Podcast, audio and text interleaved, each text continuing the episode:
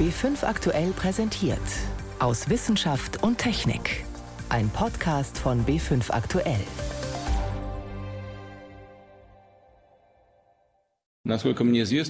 Soweit mir bekannt ist, wurde heute Morgen der weltweit erste Impfstoff registriert gegen das neuartige Coronavirus. Das hat der russische Präsident Wladimir Putin am Dienstag bekannt gegeben. Was Wissenschaftler vom Vorpreschen Russlands halten, dazu gleich mehr. Außerdem besuchen wir ein Reha-Zentrum für Covid-19-Patienten, die unter Langzeitfolgen der Krankheit leiden. Wir fragen, wie sich das Mückenbekämpfungsmittel BTI am Chiemsee auswirkt, und wir haben wieder ein paar Verbesserungsvorschläge fürs Recycling. Diesmal geht es um Kunststoffflaschen. Das sind unsere Themen heute. Am Mikrofon ist David Globig. Die vergangenen Tage standen, wieder einmal, weitgehend im Zeichen von Corona. Spanien erlebt offenbar eine zweite Infektionswelle. Auch in Deutschland sind die Zahlen so hoch wie seit Monaten nicht mehr. Und Bayern blamiert sich mit massiven Pannen bei der Auswertung von Corona-Tests, die bei Reiserückkehrern gemacht wurden. Nur aus Russland scheinen positive Nachrichten zu kommen. Dort ist vor ein paar Tagen ein erster Impfstoff zugelassen worden. Präsident Putin sieht sein Land als Sieger im globalen Wettrennen um ein Mittel gegen die Infektion. Und Forschende im Rest der Welt? Die reagieren eher skeptisch bis besorgt. Mehr dazu von Ann Kleinknecht.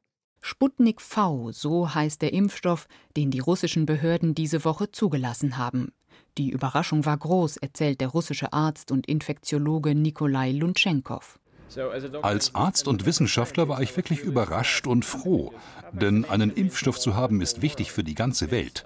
Es würde bedeuten, dass wir bald aus dieser Pandemie herauskommen. Doch dann begannen Nikolai Luntschenkov und andere Wissenschaftler Fragen zu stellen. Alles, was wir haben, ist eine kurze Pressemitteilung des Instituts. In der Wissenschaftswelt, gerade wenn Sie klinische Studien machen, muss jeder Schritt der Studie genau erklärt und begründet werden. Das haben die Forscher des renommierten Moskauer Gamaljeja-Instituts bislang nicht getan. Darüber ärgert sich auch Peter Kremsner, der Direktor des Instituts für Tropenmedizin an der Universität Tübingen. Er leitet selbst mehrere Impfstoffstudien gegen das Coronavirus und hat aus den Medien erfahren, dass es sich offenbar um einen sogenannten Vektorimpfstoff handelt. Bei diesen Impfstoffen werden Erbinformationen des Coronavirus in ein ungefährliches Virus verpackt. Dieses Erbmaterial baut der Körper nach der Impfung nach und reagiert darauf. So kann das Immunsystem den Erreger bei einer echten Infektion bekämpfen, erklärt Kremsner.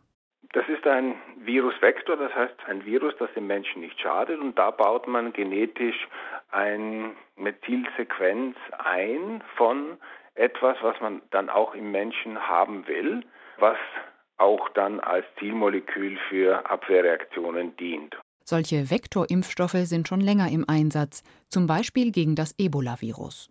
Trotzdem hagelt es jetzt von allen Seiten Kritik, denn die russischen Forscher haben den Impfstoff offenbar nur an sehr wenigen Studienteilnehmern erprobt. Ganz ähnlich hatten es zuvor chinesische Wissenschaftler getan. Ihr Impfstoff bekam aber zunächst nur eine begrenzte Zulassung fürs chinesische Militär. Wir haben die Daten nicht gesehen, insofern können wir nur spekulieren. Wenn es stimmt, was in der Zeitung steht, dass tatsächlich nur 30 oder 40 Menschen diesen Impfstoff bekommen haben und dann wurde er zugelassen, dann ist das ja, sehr, sehr schlecht.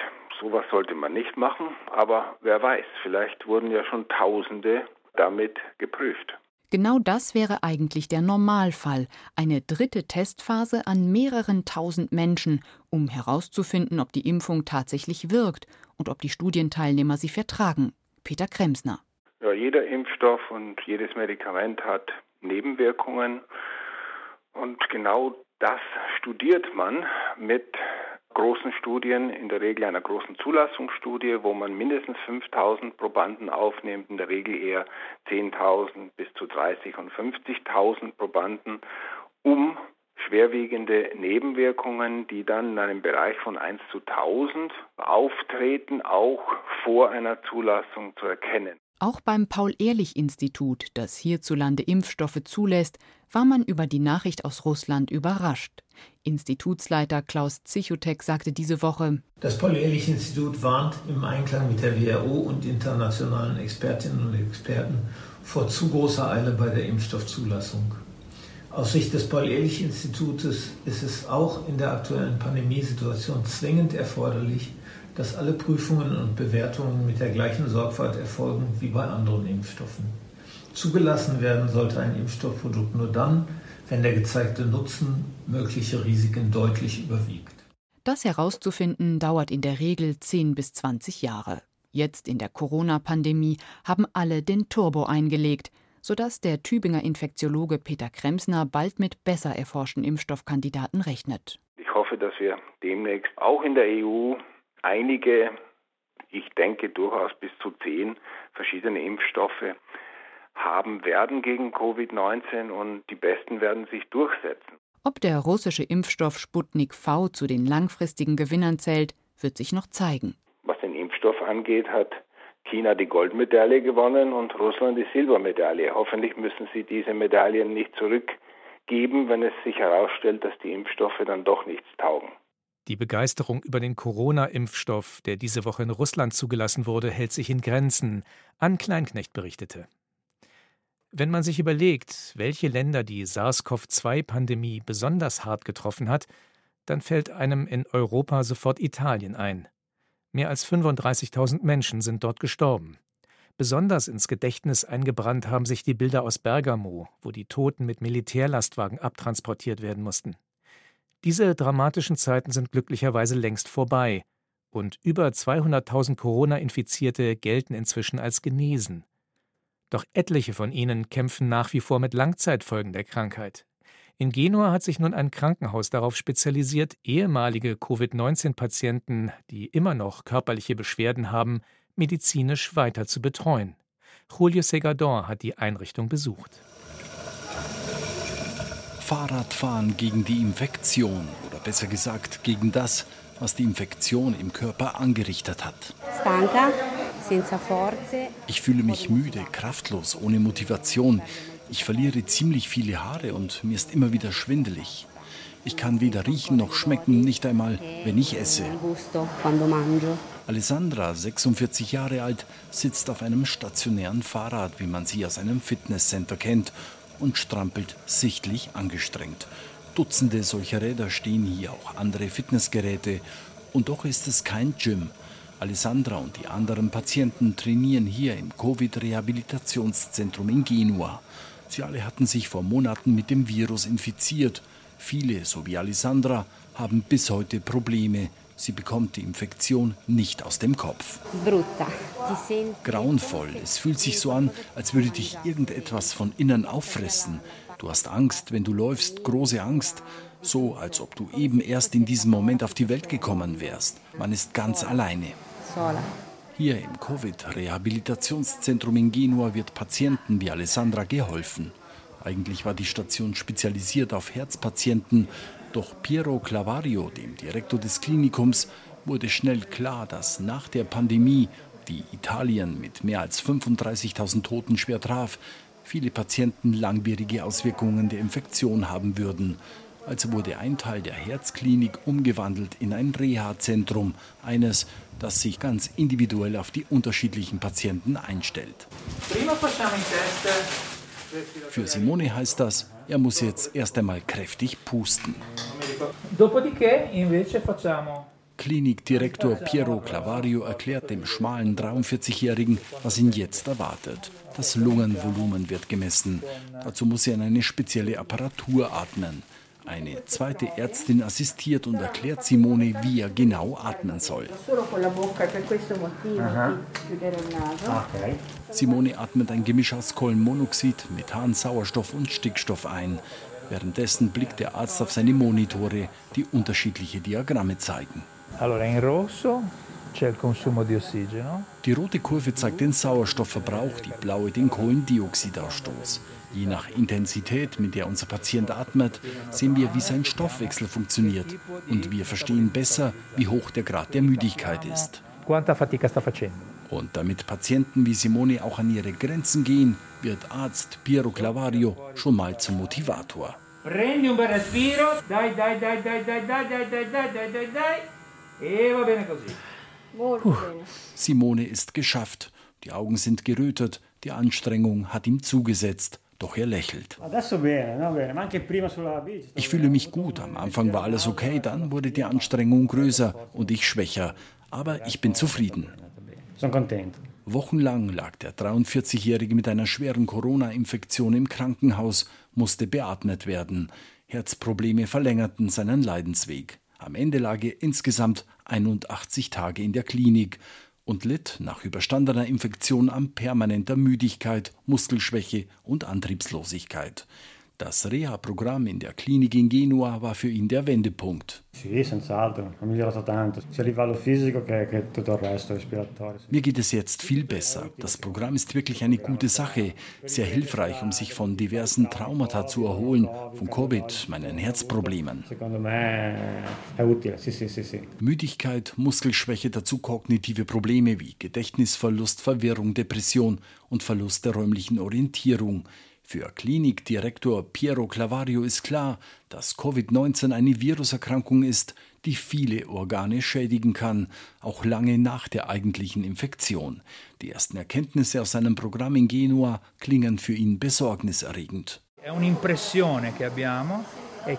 Wir haben den Eindruck, dass es keinen Zusammenhang gibt zwischen der Schwere des akuten Krankheitsverlaufes und den physischen Problemen hinterher. Es gibt Patienten, die sehr mitgenommen sind, die aber tatsächlich nur zwei Tage im Krankenhaus waren. Andere waren über Wochen intubiert, haben sich aber in der Reha schnell wieder komplett erholt. Sich also nur die anzusehen, die aus der Intensivstation entlassen wurden, reicht wohl nicht aus. Alessandra ist mit ihrem heutigen Training fast am Ende. Sie ist den Ärzten in der Klinik in Genua dankbar, dass sie sie nicht allein gelassen haben. Die Covid-Reha ist für sie fast wie ein Schritt in ein neues Leben. Seitdem ich hier bin, geht es mir auf jeden Fall besser, auch psychisch. Und das Personal ist kompetent, hilft einem und motiviert sehr, sehr gut, damit wir wieder nach vorne schauen können, damit es vorangeht. Das Reha-Zentrum für ehemalige Covid-19-Patienten in Genua, das war eine Reportage von Julio Segador. Sie hören B5 aktuell am Sonntag aus Wissenschaft und Technik, heute mit David Globig. Es gibt ja nicht vieles, was am Sommer nervt, aber das ganz bestimmt Stechmücken. Die fies summenden Blutsauger tummeln sich dann besonders gern an Gewässern und fallen über so manchen Besucher her. Und natürlich auch über die Anwohner. Für sie können die Tiere zur ständigen Plage werden. Damit es am Chiemsee nicht passiert, wurde dort diese Woche das Mückenbekämpfungsmittel BTI ausgebracht. Darüber sind jedoch nicht alle glücklich. Nabila Abdelaziz berichtet. In der letzten Woche hat es stark geregnet und dadurch ist der Chiemseepegel sehr angestiegen. Im Uferbereich sind Massen von Stechmückenlarven geschlüpft und wenn die erwachsen werden, droht das. Massenweise Mücken. Dirk Reichle gehört zur kommunalen Aktionsgemeinschaft zur Bekämpfung der Schnakenplage. Und sie versprüht das Schädlingsbekämpfungsmittel BTI. Was wir hier einsetzen, ist ein Eiweiß, das von einem hier überall auch in Deutschland vorkommenden Bodenbakterium, also so einem natürlichen Organismus, produziert wird. Dieses Eiweiß wirkt dort selektiv, wo die Stechmückenbrutstätten sind. BTI wirkt erst im Verdauungstrakt der Stechmückenlarven. Der wird zerstört und daraufhin sterben die Tiere. Für Menschen und die meisten anderen Tiere ist BTI nicht gefährlich, sagt Jürgen Geist, Professor für aquatische Systembiologie der TU München. Aber Tiere, die den Stechmücken ähnlich sind, sind auch betroffen. Zuckmücken zum Beispiel oder auch die Eintagsfliegenlarven, die auch im Gewässer leben. Die Wirkung ist es wahrscheinlich, dass eben alle Arten, die sich von diesen ja, Insekten ernähren, betroffen sind. Dazu zählen Libellen, dazu zählen natürlich Fische, aber auch Amphibien, Fledermäuse etc. Führt der Einsatz von BTI vielleicht dazu, dass auch die Fisch- und Vogelarten zurückgehen, die die Mücken fressen? Das in Freilandversuchen nachzuweisen, ist schwierig, sagt Geist. Fischer wie Philipp Böss von der Fischerei Schaber befürchten aber genau das. Es gibt viele Zeiten, wo die Ränke, aber viele andere Fischarten auf die Mücke oder vor allem auf die Mückenlarve als Futtertier angewiesen ist. Und das ist jetzt halt dann schwierig. Wenn das fehlt, dann gerade für Jungfische kann es dann sogar den Tod bedeuten, wenn da gerade nicht die richtige Nahrung da ist. Bei einigen Fischarten merke man deutlich, dass sie zurückgehen, so Böss. Zum Beispiel bei der Praxe, dem Güster oder dem Rotauge. Was also tun? Was wiegt schwerer? Der Schutz der möglicherweise von Nahrungsmangel betroffenen Fische oder der Schutz der Menschen vor Mückenstichen. Eine schonendere Alternative zu BTI gibt es aktuell nicht. So Jürgen Geist von der TU München. Ja, wie bei allem äh, muss letzten Endes in irgendeiner Form ein Kompromiss erzielt werden. Also sehr starkes Plädoyer dafür, nicht flächig, großflächig in sensible Bereiche hineinzugehen, sondern wenn dann gezielt in bestimmten Bereichen. Mückenbekämpfung am Chiemsee, das war ein Beitrag von Nabila Abdelaziz. Einkaufen kann manchmal richtig kompliziert sein, bei Getränken zum Beispiel. Soll die Flasche aus Glas oder Plastik sein, Einweg oder Mehrweg? Glas ist vielleicht gesünder, aber eine Kiste mit Glasflaschen wiegt auch eine Menge. Deshalb greifen viele doch zur Kunststoffvariante und denken sich, man kann doch sicher sogar aus Einwegflaschen neue machen. Schließlich muss ich ja wohl deswegen Pfand zahlen. Leider sieht das in der Praxis etwas anders aus. Mit dem Pfand will man in erster Linie nur verhindern, dass das Plastik in der Umwelt landet. Beim Recycling von Kunststoffflaschen ließe sich jedenfalls noch einiges verbessern, wie Helmut Nordwig berichtet, in Teil 3 unserer Recycling-Serie.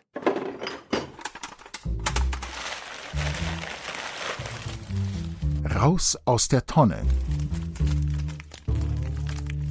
Warum wir mehr recyceln sollten.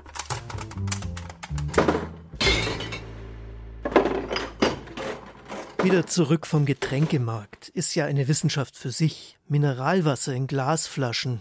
Lieber nicht, ich hab's im Kreuz. Also Mehrwegplastikflaschen. Die müssten doch ökologisch sicher besser sein als die Einwegflaschen. Ist aber gar nicht so leicht zu entscheiden, sagt Rainer Dahlmann, Kunststoffspezialist von der Rheinisch-Westfälischen Technischen Hochschule Aachen. Es gibt Szenarien, in denen Mehrwegflaschen bedingungslos besser sind. Aber es gibt auch Situationen, in denen man sagen muss, ja, da ist die Mehrwegflasche vielleicht nicht ganz so sinnvoll. Ein ständiger Streit innerhalb dieser Fachdiskussion. Den Sascha Roth vom Naturschutzbund Deutschland NABU beobachtet. Dann kommt es natürlich, und das ist ein großer Punkt, auch immer auf die Transportentfernung an. Und am umweltfreundlichsten fährt man tatsächlich, wenn man sagt, okay, man nimmt Mehrwegflaschen aus der Region, Heißt natürlich, man muss erst mal wissen, dass zum Beispiel Gerolstein in der Vulkaneifel liegt oder Adelholzen in Südostbayern. Nicht alle wollen aber zur Geografie-Expertin beim Einkaufen werden und holen dann halt lieber doch Einwegflaschen. Die werden ja beim Zurückgeben gleich im Automaten gepresst und dann sicher zu neuen Flaschen verarbeitet, oder? Das würde man denken, weil das eigentlich technisch ganz gut möglich wäre, aber es ist tatsächlich so, rund ein Viertel des Recyclingmaterials wird zu neuen Flaschen und ein weiteres Viertel geht in die sogenannte Folienproduktion. Das sind dann Schalen oder auch andere Verpackungsanwendungen. Ungefähr ähm, ja, so 20 Prozent geht in die Textilindustrie. Ja, aus PET wird dann eben Polyester, also die Fäden. Und aus dem Rest entstehen dann so Banderolen für Paletten und andere Anwendungen. Downcycling nennt sich das. Auf Deutsch könnte man sagen, schade drum. Das Material wird zwar nochmal benutzt, aber eben nicht für Flaschen. Zum Beispiel, weil der Kunststoff farbig ist oder der Kleber vom Etikett nicht gut genug abgetrennt werden kann. Nur wenn ein Händler eine eigene Marke hat, genau diese Flaschen einschmilzt und sie dann zu neuen verarbeitet, ist derzeit ein vollständiges Recycling möglich. Damit wirbt auch ein großer Discounter. Aber selbst dort sind es nur ganz bestimmte Flaschen, die zu 100 Prozent aus recyceltem Material bestehen, nämlich grüne für stilles Mineralwasser. Anhand der Farbe werden sie gleich im Automaten separat gesammelt. Wenn die Werbung verspricht, unsere Flaschen enthalten recycelten Kunststoff, darf man also skeptisch sein. Es gibt an der Stelle natürlich unheimlich viele Formulierungen, die erst einmal irreführend sind. Ne? Dass in einer PET-Flasche recyceltes Material drin ist, ja, das ist so, das ist aber auch trivial. Weil Firmen das schon lange so machen, wenn sie den Kunststoff PET herstellen, aus dem sind die meisten Getränkeflaschen. Aber es ist eben nur etwa ein Viertel aus recyceltem Material. Wie könnte man diesen Anteil bei den Einwegflaschen erhöhen? Sascha Roth meint, das ist die falsche Frage. Beim Recycling handelt es sich ja um die dritte Stufe der Kreislaufwirtschaft. Ne? Davor kommt die Vermeidung und die Wiederverwendung. In Deutschland ist es so, dass wir von abnehmenden Mehrweganteilen sprechen. Aktuell sind es noch um die 43 Prozent. Ich glaube, das wäre nochmal Dinge, an denen man stärker ansetzen müsste. Also der NABU, der fordert schon seit Jahren eine Getränkeverpackungssteuer, die eben das Einweg verteuern würde und das Mehrweg gleichzeitig fördern würde. Bisher können aber gar nicht alle Getränke in Mehrwegflaschen abgefüllt werden. Was empfindlich ist gegen Luft, zum Beispiel Saft, wird in ganz speziellen Einwegflaschen verkauft. Bei denen sind diverse Kunststoffe kombiniert, sodass kein Sauerstoff durchkommt. So etwas kann überhaupt nicht recycelt werden. Solche Flaschen haben deshalb nicht einmal einen grünen Punkt. Um empfindliche Getränke in Mehrwegflaschen zu verkaufen, bräuchten die eine spezielle Innenbeschichtung, die keine Luft durchlässt. Geht im Prinzip mit einer hauchdünnen Glasschicht. Aber Mehrwegflaschen werden natürlich gewaschen und dabei wurde diese Schicht bisher weggespült. Hier hat Rainer Dahlmann zusammen mit Forschenden von der Ruhr-Uni Bochum eine neue Möglichkeit entwickelt.